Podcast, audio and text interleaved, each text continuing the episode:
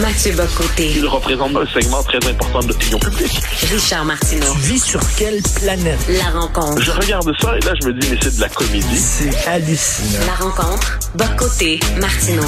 Mathieu, quand on a annoncé à Manon Massé que le troisième lien ressuscitait, elle a eu un des plus gros fous rires de l'histoire de la politique au Québec. Euh, Qu'est-ce que t'en penses, Et, toi? et je- et pour une fois, Manon Massé était représentative des Québécois. Elle ne l'est pas souvent. Normalement, elle est représentative des préférences politiques des recherchistes de Radio-Canada. Mais là, elle était représentative de la stupéfaction des Québécois devant ce, ce moment lunaire, mais lunaire. Tu je, moi, je retrace les événements un par un pour voir où ce qu'on est Ça commence par, il y a des années, hein, il était une fois dans la ville de Québec et sa rive sud, il y a, il faudrait un troisième lien. Là, je trouve qu'il y a des arguments. Moi, j'avais été convaincu. Je trouvais, OK, ça se défend, c'est une bonne thèse. OK, ben, fait, bonne idée. Par ailleurs, je trouvais délirant le fait que euh, un travail des travaux d'infrastructure comme ça euh, prennent autant de place dans le débat national. Tu me dis, on était passé comme société du troisième référendum au troisième lien, avec cette constante que les trois ne se font pas. Mais quoi qu'il en soit, euh, bon, donc 2018, la CAQ s'en empare. Là, on débat pendant quatre ans. Ça va être quel titre? Donc, c'est comme la discussion quasi référendaire, encore une fois, sur les différents modèles possibles de troisième lien, comme il y avait les différents modèles possibles de souveraineté. Là, ben, on veut une autre élection là-dessus. Et là, on le sait, bang, la CAQ le, sacrifie. Et, euh, mais quelques mois après, là, tout le monde com- commence à se gratter la tête. On dit, là, je pense qu'on nous prend pour des imbéciles. Et là, il y a le moment Pascal Paradis, faut pas l'oublier, qui révèle que finalement, la CAQ, c'était un engagement euh, faussé, c'était une fausse promesse qui était assumée comme telle et là, le monde dit, ben là, on est en train de nous prendre pour des imbéciles. Puis il y a le moment, il y a le vote dans Jean Talon, qui ne s'explique pas que par la question du troisième lien, à mon avis, mais ça joue, ça joue, c'est surtout dans l'esprit du premier ministre, c'est ça qui compte.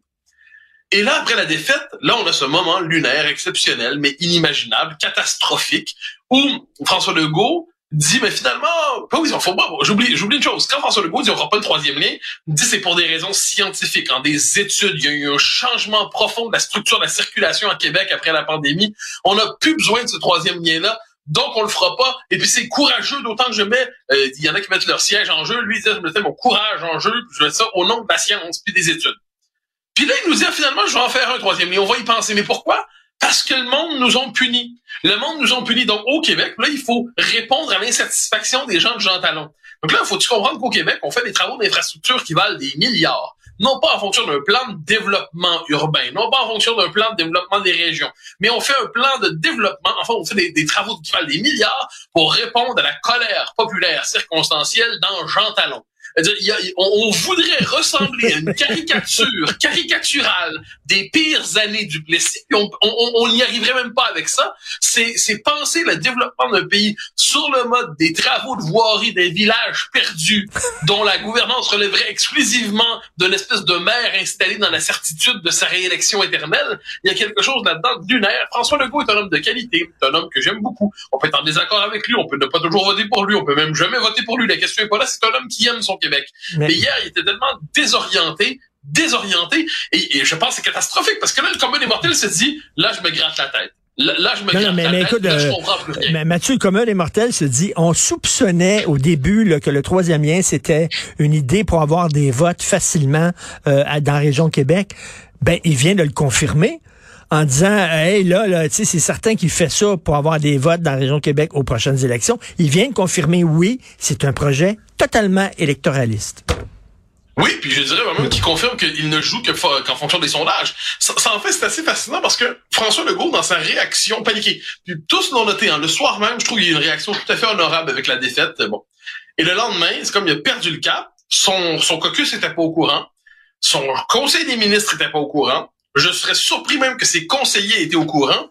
Là, on a revu une chose qui, me semble importante sur François Legault. François Legault gouverne bien. On n'est pas toujours d'accord, mais il a le sens de l'intérêt national à cœur, j'en suis convaincu.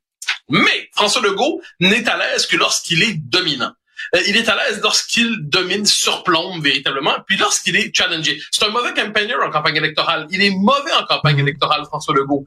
Et quand il perd, et quand il se sent qu'il doit se battre soudainement, qu'il perd sa position de, tu sais, je dis quelquefois de manière un peu moqueuse, il y, a, il y a le père de la nation, puis il y a le mononcle de la nation. Puis François Legault, c'est un peu le mononcle de la nation. Euh, puis ça, ça fonctionne. Il y a un charisme de, de mononcle qui a réussi, puis qui fait des jokes bizarres des fois, mais qui, qui, globalement, tu sais, on doute pas, puis il me fait des beaux cadeaux de Noël, mais on doute pas de son de son affection pour sa famille élargie.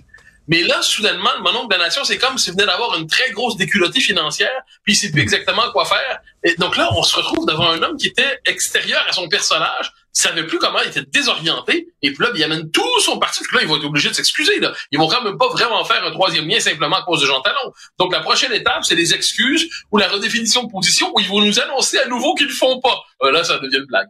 Mais là, il y avait tout intérêt à faire oublier ce projet-là, au lieu de le remettre à Oui, l'avant-plan. exactement. Non, mais c'est ça qui est fou, c'est que, encore une fois, s'il y avait des bonnes raisons de le faire, mettons, là, puis moi, je prêt à les accepter, moi, je- on m'avait convaincu. Bon, je me dis, mais faites-le. Mais on le fait pas sur une base, comme je dis, de politique municipale dans, dans le village, je sais pas moi, de, de Saint-Félix, de Wendover, euh, de Grandon, de, Brand- de, de, je de, Saint-Perpète-les-Oies, comme ils disent en France. C'est pas comme ça qu'on fait une politique. Et là, on le voit, plus personne ne peut le croire. Plus personne ne peut le croire. Donc là, François Legault va être obligé de s'excuser de ses excuses maladroites. Ça, c'est ce qu'on appelle une roue infernale. C'est incroyable. Je, je pense qu'il était sonné euh, des, des résultats de l'élection, tout simplement. Il Ben était- oui, mais comment il explique ça après ça? Il, il va faire une conférence de presse, excuse, excusez-moi, j'ai été sonné, j'ai dit qu'on ferait un troisième lien à, à, je sais pas, X nombre de milliards, mais je me suis trompé, c'est parce que je l'ai mal pris. Non, mais, moi, moi, si chaque fois que j'avais une mauvaise nouvelle, j'annonçais des dépenses de quelques milliards, voilà, à l'échelle d'un individu qui n'est pas un état de quelques, je sais pas, dizaines, centaines de milliers de dollars, j'aurais l'air d'un malade mental. Bon, je pense pas que François Legault a l'air d'un malade mental. Je pense simplement qu'il a l'air d'un homme sonné, c'est un homme de qualité, qui a pas été capable de prendre la défaite, il va devoir gérer la post-défaite, qui va l'amener dans, dans un sentier politique encore plus difficile. Ça va être difficile pour lui, là. Eh oui. Parce que là, il va, il va être obligé de s'excuser de ça. Donc, je ne vois pas comment il peut se sortir de la présente séquence sans manger d'autres coups. C'est incroyable. C'est comme une commotion cérébrale, finalement, qu'il y aurait eu. Euh, il s'est fait Oui, oui, plaquer. c'est comme ça que je euh, il s'est fait plaquer sa bande, puis euh, il y a une commotion cérébrale. Euh, merci beaucoup, Mathieu. On se reparle demain, Mathieu Bocoté.